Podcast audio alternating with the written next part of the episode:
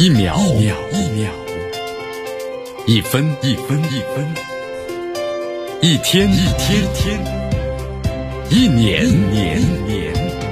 时间划过每一次日出，聆听风起的声音，静待云起云落。用新闻记录时光的足迹，江南说新闻。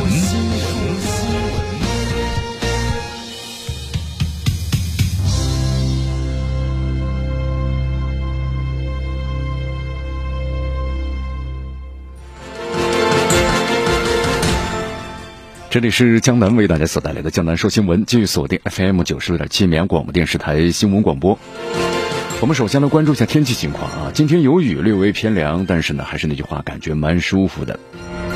但是注意增加衣服，别着凉感冒了。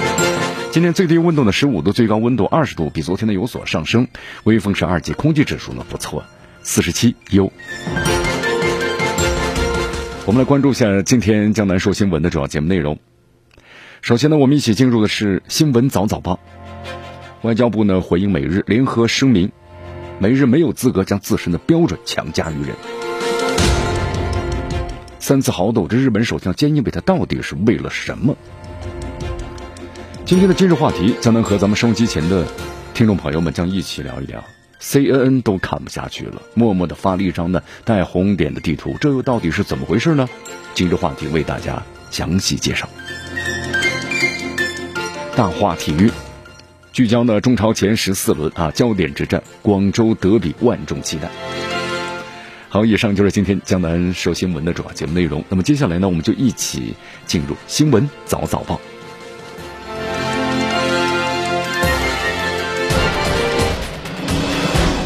时政要闻，大事汇集，一样的新闻，不一样的观点，新闻早早报。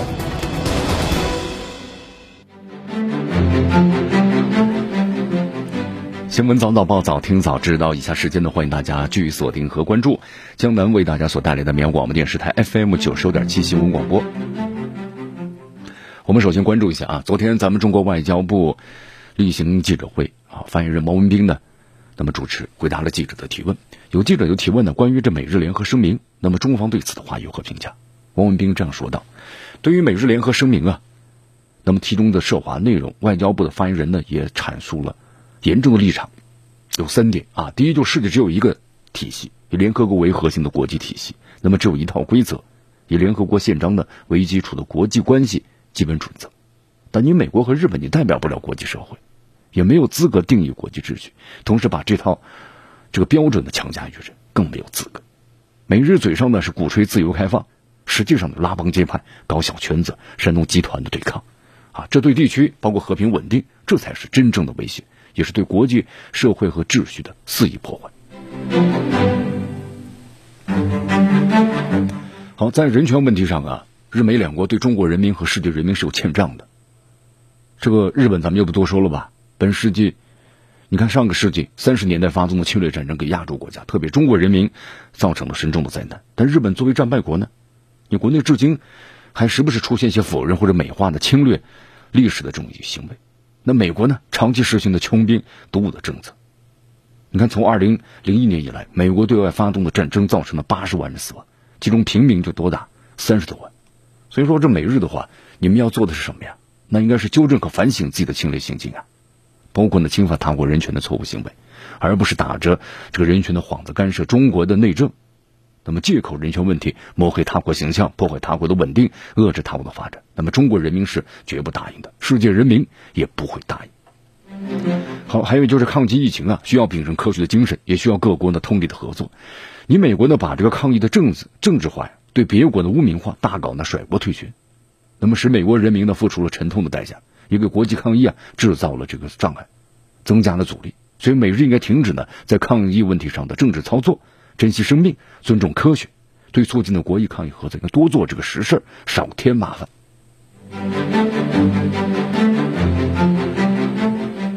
对，你看这美日发表这个联合声明，这个日本首相菅义伟他到底是要干什么呢？他为什么要这么做呢？对不对？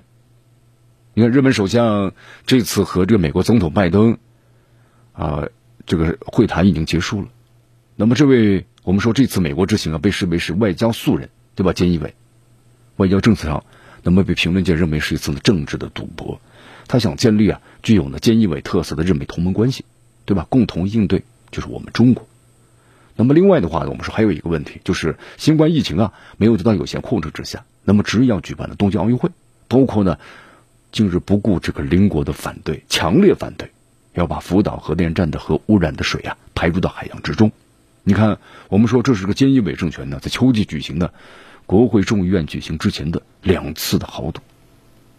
那么这个菅义伟的话，我们说他这样蛮干的做法呢，在日本国内的话呢，日本民众都在质疑他，更别说国际社会反对了。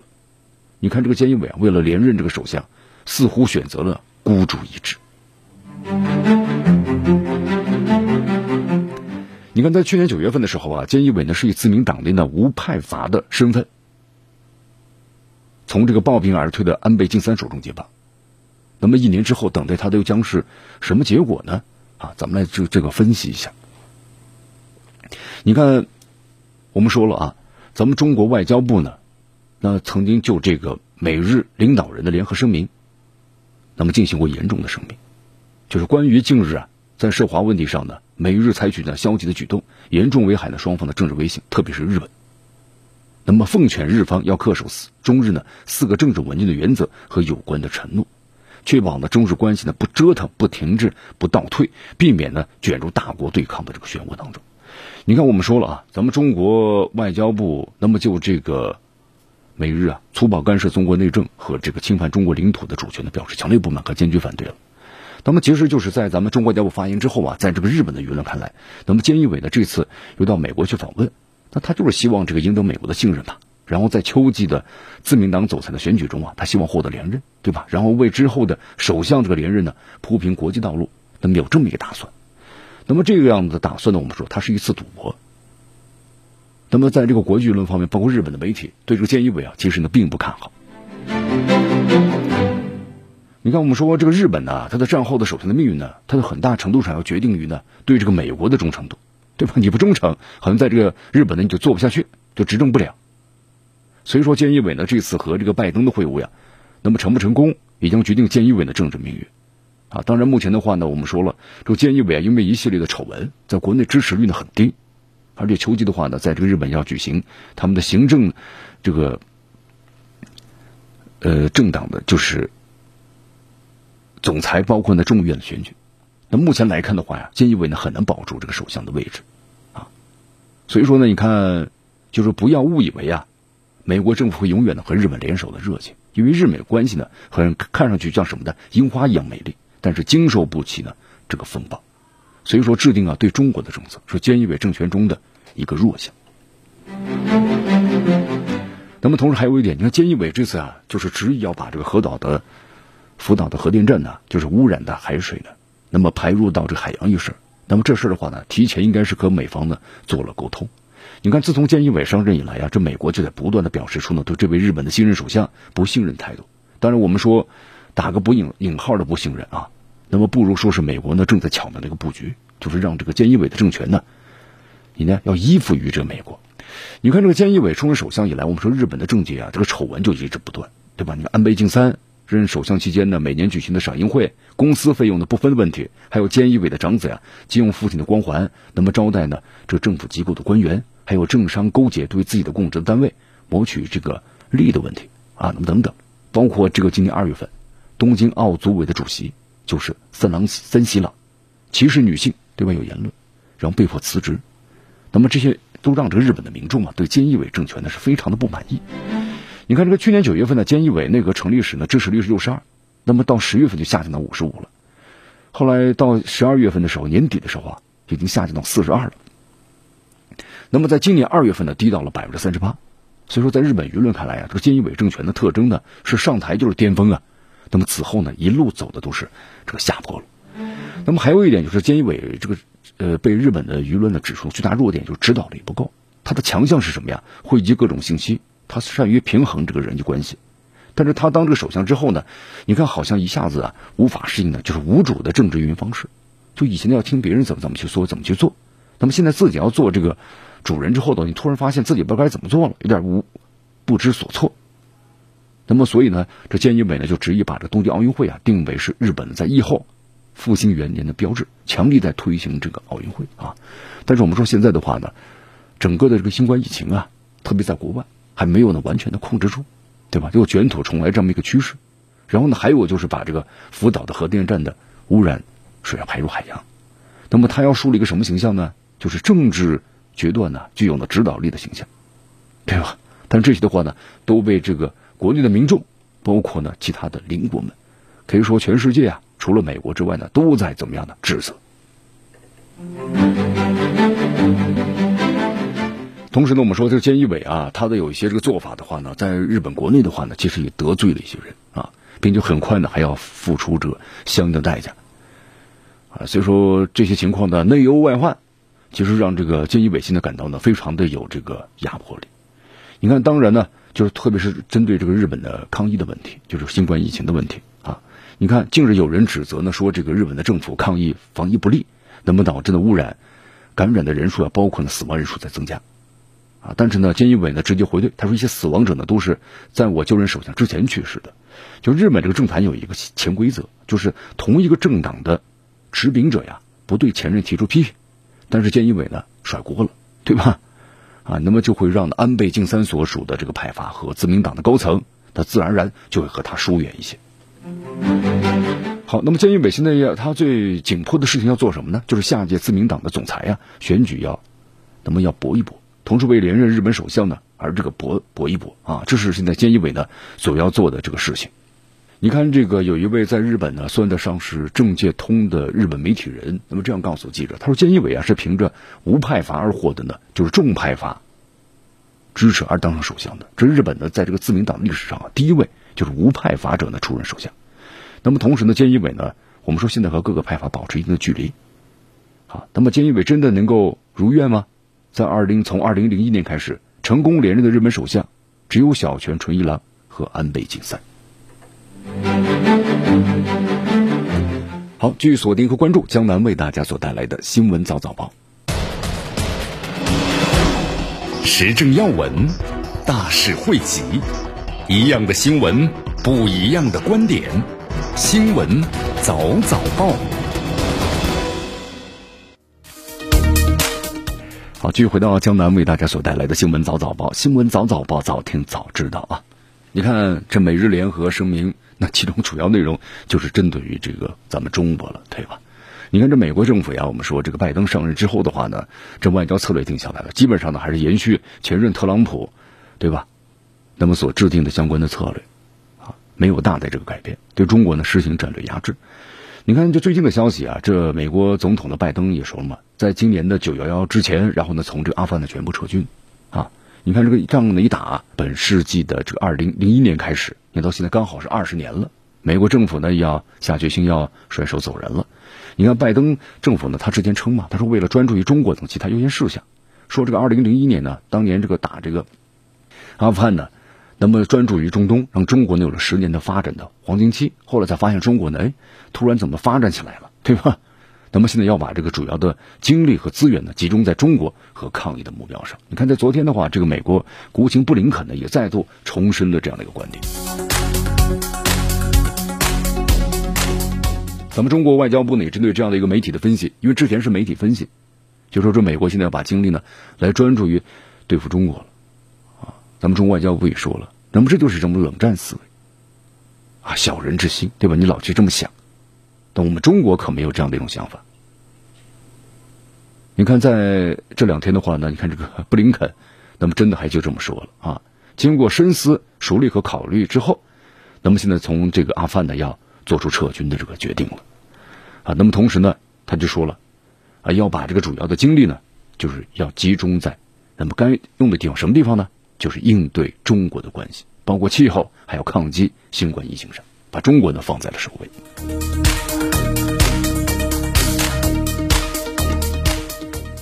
哎呀，你看这美军从阿富汗撤军呢，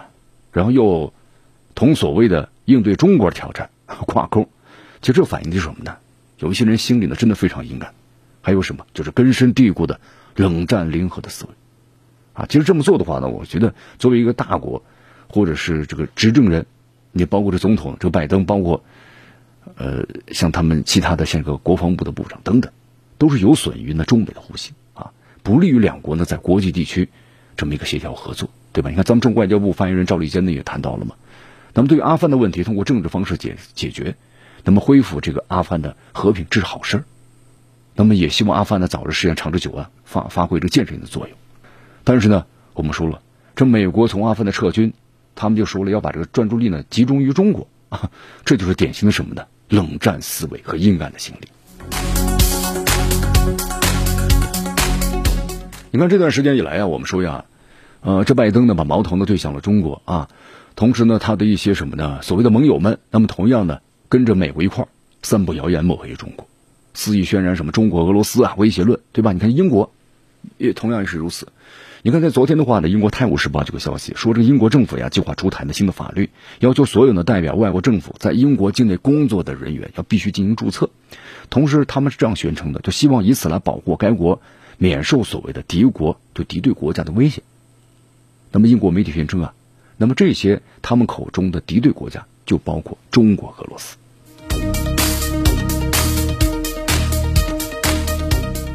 对吧？英国这段时间很跳销啊。我们说英国这个脱欧啊 也是呢，希望在这个欧盟之内。你看，我们说英国的话呢，总感觉自己的话语权不够，主要是法国和这个德国啊。当年这个欧盟成立的时候，也是法国、德国牵头的。那么英国呢，后来也是大势所趋加入，对吧？当然，这欧盟也非常的欢迎，因为英国呢虽然。呃，已经是日落西山了，但是毕竟呢还有那么大的体量在那个地方，啊，同时呢，对于其他的一些欧洲国家来说呢，也是很好的有一个这么起到个带头的作用。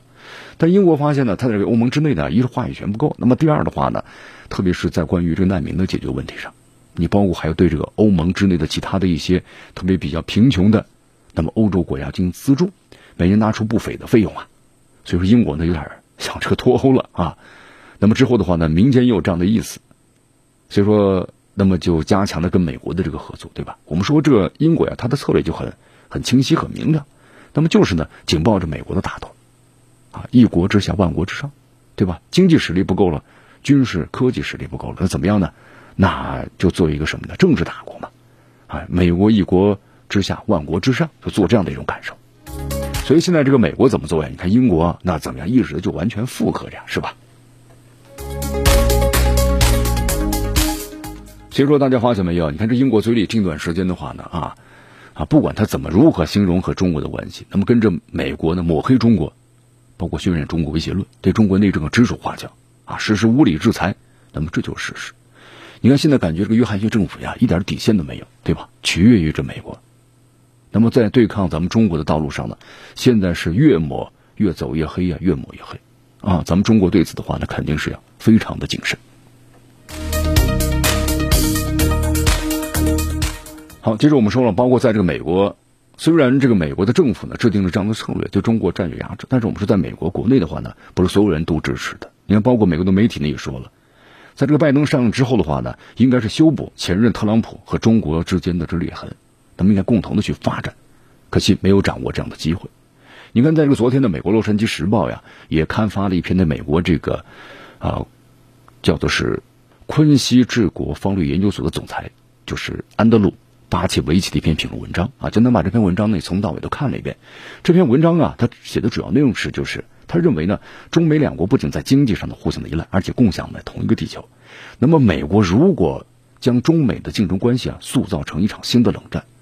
那么或许呢对政府或者其盟友有利，但丝毫呢是不会让美国人民受益的，对吧？我们说当局者迷啊，啊，旁观者清啊，这话还真的是有道理。啊，啊今天看了这篇文章中这样写道：“他说，美国政府呀，那么近来发布的相关言论呢，加上美国鹰派的媒体的讨论，似乎呢把美中发生的这个第二次冷战呢视为理所当然，甚至呢可能会受到人们的欢迎。就他认为啊，这是一个非常的潜在的、致命的这么一个事物，因为呢，从一九四七年开始，第一场冷战，那是一场呢以这个地缘政治竞争为中心的意识形态。”那么当时美国领导所谓的自由世界，对抗以苏联为首的那么社会主义集团，对吧？但是呢，这个冷战呢，在二十世纪八十年代逐渐逐渐的消退了，啊，但是现在的话，包括之后的一九九一年苏联的解体，那么他们认为这个威胁已经消失了。但是到现在为止的话呢，美国已经为冷战思维付出了很沉重的代价，不但浪费了美国的国力，而且加剧了国内的社会功能的失调。那么拜登政府呀，他们认为可以把美国重建的更好，但是呢，他们突然发现，美国政府呢，跟他们所期望的已经是背道而驰了。那么这篇文章的作者他认为啊，中国呢不是这个苏联，他认为前苏联呢当时几乎呢不生产的任何美国消费者有兴趣的购买的商品，但是现在的话，美国消费者想要购买的东西啊，那么都是中国制造。他说，在华盛顿呢，你谴责中国可能会赢得一些掌声，但是现实中呢，中美两国互相依赖，不仅局限于呢经济方面，那么同时我们共享一个星球，那么气候变换是大家呢一个共存点，那么除了相互共存，没有其他可以接受的这个选择。那么文章还特别谈到了，开启新的冷战呢，将会成为中美之间共存制造障碍，不可避免的把中美关系置于呢军事对抗或者竞争之上，过程可能会持续呢几十年。那么只有那些对第一次冷战所造成的危险和实际破坏一无所知的人，才会欢迎呢这种前景。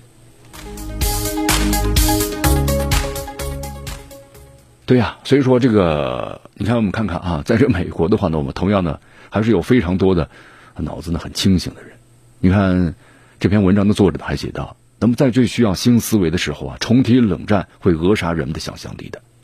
那么把中美关系塑造成一场新冷战的核心，可能会对美国政府和盟友是有利的，但丝毫不会让美国人民受益啊！对的，你看我们说呀，在这个二十一世纪啊，我们说咱们进入全球历史呢一个新的时代了。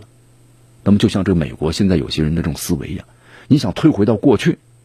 并不是一个可行的选择。”或者是一个更好的选择。好，继续锁定和关注江南呢为大家所带来的新闻早早报，时政要闻，大事汇集，一样的新闻，不一样的观点，新闻早早报。新闻早早报早听早知道一下时间呢，欢迎大家继续锁定和关注江南为大家所带来的绵阳广播电视台 FM 九十五点七新闻广播。你看最近一段时间呢，这个美国呢对这个俄罗斯真的是无所不用其极啊，特别是在这个拜登上任之后啊，你看在他的前任呢，特朗普似乎有意呢要想要缓解一下俄罗斯的关系，但是这民主党呢似乎和这个俄罗斯之间有不共戴天之仇一样，对吧？那是坚决的反对啊。其实我们说了，这个美国和俄罗斯之间呢是有呢啊不可调和性的结构性的这个矛盾啊，这是不可调和性的。你看最近啊，在这个乌克兰东部，我们说局势呢在不断的升温啊，俄罗斯和美国包括欧洲多国的关系，这个紧张关系我们说在逐渐逐渐的升级。你看这个美国先宣布嘛，对俄罗斯制裁，然后呢驱逐俄罗斯的外交官。那么再说美国的盟友们，你看波兰、这个乌克兰、捷克，对吧？纷纷都开始出场了，然后都是开始互相的驱逐。那么北约这个英国、法国也都亮出态度，向着美国靠拢。你看，所以说这西方国家呢，最近一段时间呢是一连串的敌对行为啊。那俄罗斯也是一一回应啊。同时，俄罗斯你看外交部也说了嘛，所有反俄行动都有美国的身影。那么现在西方啊，在向全世界呢散布这个恐慌。好，最近一段时间的话呢，这个美国和俄罗斯的关系呢再度的紧张。你看，我们说了，第一个就是互相驱逐这个外交官，对吧？你看，不光是美国出手，他的盟友们呢也是跟着风，啊，一个个的互相的驱逐。然后呢，这俄罗斯也实行了反制的相关的措施。那这背后呢，我们说都是美国的影子。你看，这个英国外交大臣是这么说：“他说，英国全力支持我们的捷克盟友，啊，捷克盟友身后呢就是美国，啊，那么支持这个美国。那么同时呢，你看俄罗斯方面呢是坚决回击西方的这样的一种应对。”同时说了，这西方打算向全世界呢散布这个相应的恐怖。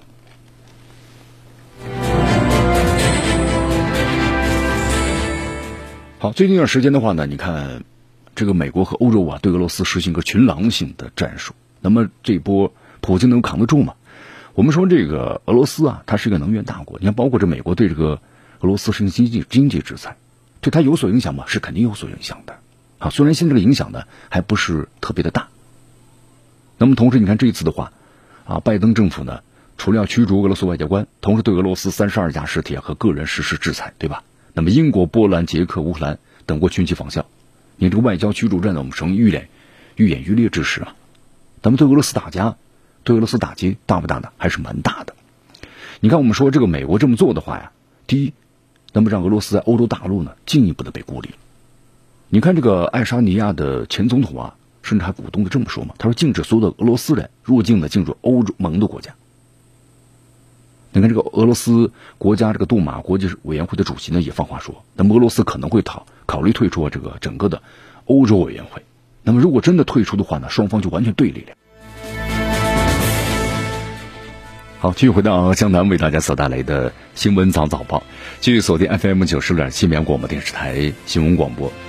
呃，刚才为大家介绍到了啊，就这段时间的话呢，看着美国对这个俄罗斯的这种压制啊是越来越强烈啊，发起了这个群狼的攻势，对吧？盟友三十二个，你看不断的双方驱逐这个外交官呢，这个外交驱逐战我们说了是愈演愈烈。那么对俄罗斯打击大不大呢？我们刚才分析了一下，还是有有效果的。你看，我们说了，俄罗斯在欧洲大陆进一步被孤立了，对吧？那么俄罗斯就说了，我们要可能要要退出欧盟委员会，要退出的话呀，要退出欧洲委员会，那就表明俄罗斯和欧洲呢是进一步的怎么样对立了，就完全是对立了啊！当然还没有这么做。那么政治上的对抗呢，我们说可能带来经济上的损失。你看，我们说这个俄罗斯啊，苦心打造的这个北溪二号，那么这个管道的话呢，可能命运也是多舛。你看，这个俄罗斯和欧盟国家的经贸合作也会受到相应影响。你看，最新又有消息啊，说这个捷克政府呢已经拒明确拒绝和原子能公司那么竞标呢杜科瓦内核电站的新发电机组的建造项目。你看现在的话呢，整个感觉就西方啊仇俄的情绪在高涨。你看，包括这个俄罗斯想把他们的新冠疫苗打入欧盟市场，前景也非常渺茫。那么还有就是，拜登政府呀禁止美国投资者，你看包括可能欧盟的投资者啊从一级市场。那么购买这个俄罗斯它的这个债券，那么这样的话对整个俄罗斯金融市场啊打击也非常大的，对吧？这种情况就说你看不能购买，不能购买的话，那可能持有者就会抛售啊，因为他可能要要怎么样价格下降，那么价格再一再降，没有人抛售，一抛售的话，那可能这价格会越来越降，同时造成了卢布的贬值，那么这样的话打击这个俄罗斯的金融。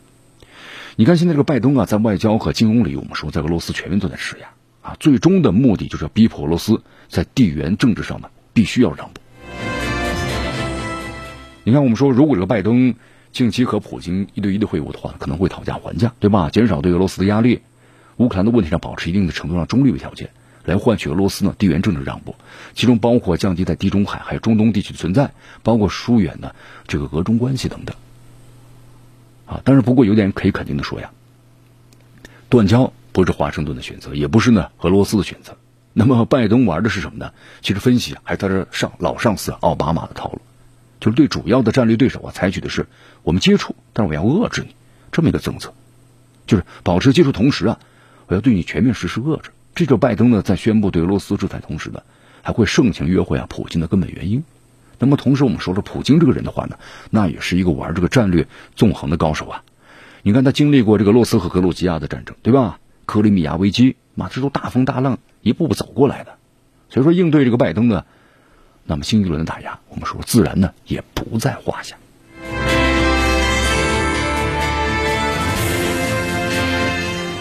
好，那么最近一段时间呢，我们说引起这个西方国家的这个关注，同时对俄罗斯矛头呢所指，就是因为这乌克兰的局势啊，对吧？乌克兰，我们说乌克兰这个国家呀，他一心的想要加入这个北约组织，寻求这个庇护啊，这个意图是非常非常的明显的。你看，为什么能够让这个西方的媒体一直在不断的渲染这个现在乌克兰的这东部这个事件呢？那么现在这个乌克兰呢，我们说他的意图啊，那么就是想加入北约，因为最近的话要开会了，对吧？一个是乌克兰，一个是格鲁吉亚。那么要讨论加入北约的这个问题，那么同时呢，他这种意图啊太过于明显，而且呢，最近就是公开要威胁起德国了。哎，这到底怎么回事呢？因为昨天有这么个消息啊，就乌克兰驻德国大使呢安德烈梅利尼克对德国发出了呼吁，就要求德国呀出于对乌克兰负有的历史责任，那么尽快无条件的让乌克兰呢纳入北约。我们说这么多年了，对吧？从这个 一二年那个时候啊，这个乌克兰然后呢领导人就成为了亲西方的领导人。那么不惜得罪这个俄罗斯啊！但是我们说了这么多年过去了，都快十年的时间了，啊，这个乌克兰加入北约呢还是遥遥无期。你看这次的话呢，充分利用，那么在这个对抗俄罗斯这一点上，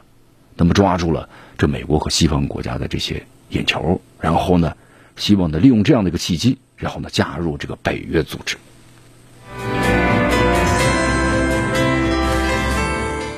所以说，你看有很多的网友们呢，包括德国的网友们也在说，是不是？就是他这个话呢，让大家很生气，说我们不需要负任何的责任，就你们的事跟我们没有任何关系。还有网友直接质问乌克兰，就说这太明显了，你乌克兰意图让德国呢在俄罗斯斗争中发挥带头作用，你到底是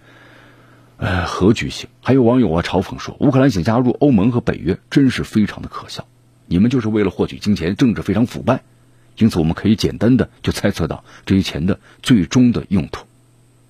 我们必须要远离这趟浑水。如果我继续听到乌乌克兰以纳粹的名头来要挟我们，那么我们的耐心很快就被耗尽的。你看这个乌克兰总统泽连斯基，对吧？我们说之前他就说过，他说乌克兰加入北约就是结束呢顿巴斯冲突的唯一途径。所以说，在这个顿巴斯地区啊，他所做的，那么其实其实就是给这个美国呢和这个北约国家呢所看的，那么就是吸引他们，对吧？看到我的这个决心。那么美乌克兰如果加入北约的话，其实我们说了，可能不是一件好事。那么会让这乌克兰的各种问题啊越来越严重。你看，同时对于这个啊顿巴斯地区的老百姓来说呀，这样的成员资格是个非常令人呢无法接受的结果，这是肯定的啊。啊，所以说这段时间的话呢，你看这个拜登政府呀，那么就是对这个俄罗斯的孤立，那么采取的各种行动呢，都是所可见的。你看，在这个昨天的话呀，有这么一个消息，就是俄罗斯联邦安全局和白俄罗斯国家安全委员会啊，那么展开联合行动，挫败了一起呢试图在白俄罗斯呢发动军事政变，同时刺杀了总统卢卡申科的图谋，逮捕逮捕了两名人员。你看这背后呢，又有这个什么呢？美国的身影。啊，这美国策略很明显的，就是要孤立，孤立这个俄罗斯。那么，同在它周边那些国家呢，全部都什么呢？颜色革命。当然，在这白俄罗斯颜色革命呢失败了，对吧？你看，在这个昨天的话，卢卡申科啊，就是白俄罗斯总统，他透露说，这个白俄罗斯呢和俄罗斯展开联合行动，逮捕了一伙企图刺杀他本人和他儿子的，那么这样的一伙这个特工是从美国飞来的，啊，那么在这俄罗斯的首都莫斯科被逮捕了。那么审讯之后呢，得知啊，外国情报部门参与其中，包括美国对装情报局、联邦调查局等等。当然，我们说了，消息公布以后呢，美方是马上表示了否认，我根本就没有做啊。好，所以说现在呀是这个美国和俄罗斯之间呢可能争斗的最激烈的时候啊。你看美国呢是各种的无所不用其极，各种大招都放出来了啊。但是我们说了，这俄罗斯也绝对不是吃素的啊。像这个总统普京的话，他实际是大风大浪啊，各种各样的事情都经历过，这经验呢也是非常的这个丰富。呃，但是虽然对俄罗斯经济有所这个影响啊，但是我们说俄罗斯作为一个前苏联在解体之后的一个军事这个大国，那么这在这方面的应对。但是有他自己的一些这个心得的，你看，包括之前在这个乌克兰啊这个东部地区紧张的时候，你看，包括有些西方的这些国家，包括欧洲一些国家，对吧？也是跃跃欲试，包括呢有这个啊军事演习来呼应这个乌克兰。那么包括还有美国派出伞兵啊，包括之后这个美国呢还派出像军舰啊到这个黑海。虽然后来和这个啊拜登和这个普京的高层的交流之后呢，关系有所缓和，对吧？停止了这样的敌对的军事行动。但是我们说了。那么俄罗斯是个战斗民族呀，这个可不是浪得虚名的啊！就是如果西方国家强强行介入这个乌克兰冲突的话，那么俄罗斯呢不惜动用这个核武器。时政要闻，大事汇集，一样的新闻，不一样的观点，新闻早早报。新闻早早报早听早知道一下时间呢，欢迎大家继续锁定和关注江南为大家所带来的绵阳广播电视台 FM 九十点七新闻广播。我们说，在咱们中国之外啊，这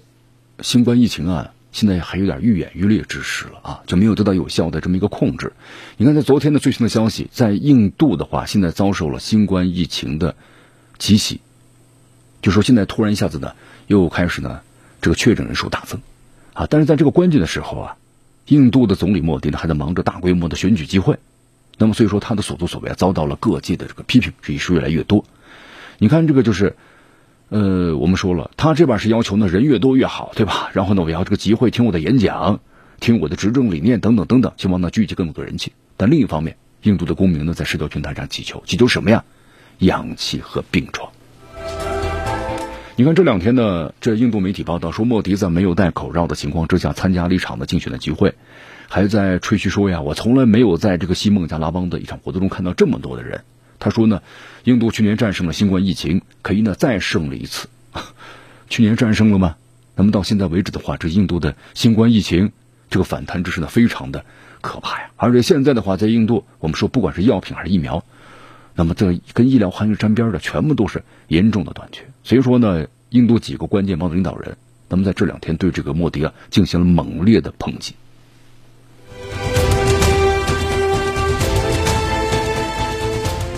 好，我们说，我们现在最新消息，印度呢是目前世界上新冠这个肺炎呢病例增长的最快的国家。你看这个《印度时报》昨天的报道，印度的单日新增啊，四天超过二十万例，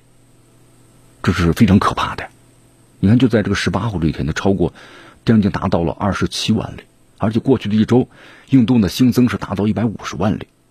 也就是过去的一周啊，就占到了该国呢总确诊病例数的百分之十，而且这几天的话，就是新增死亡率六天超过了一千例，在过去的七天之内，印度累计的新增超过是八千例的死亡病例，啊，所以在这种情况之下呢，当然印度的媒体把这矛头指向了莫迪，对吧？为了你的这个。一己的私利啊，这个希望能够连任，那至于这个不顾国内呢民众的在新冠疫情肆虐之下，那么安危的问题。好，以上就是今天的新闻早早报的全部内容啊。那么接下来我们进入政治话题，今日话题啊，咱们谈一谈这个美国啊。据说这个 C N 呢都看不下去了啊，默默的发了一张的带红点的地图。这个红地图代表是什么意思呢？关注我们今天的。今日话题。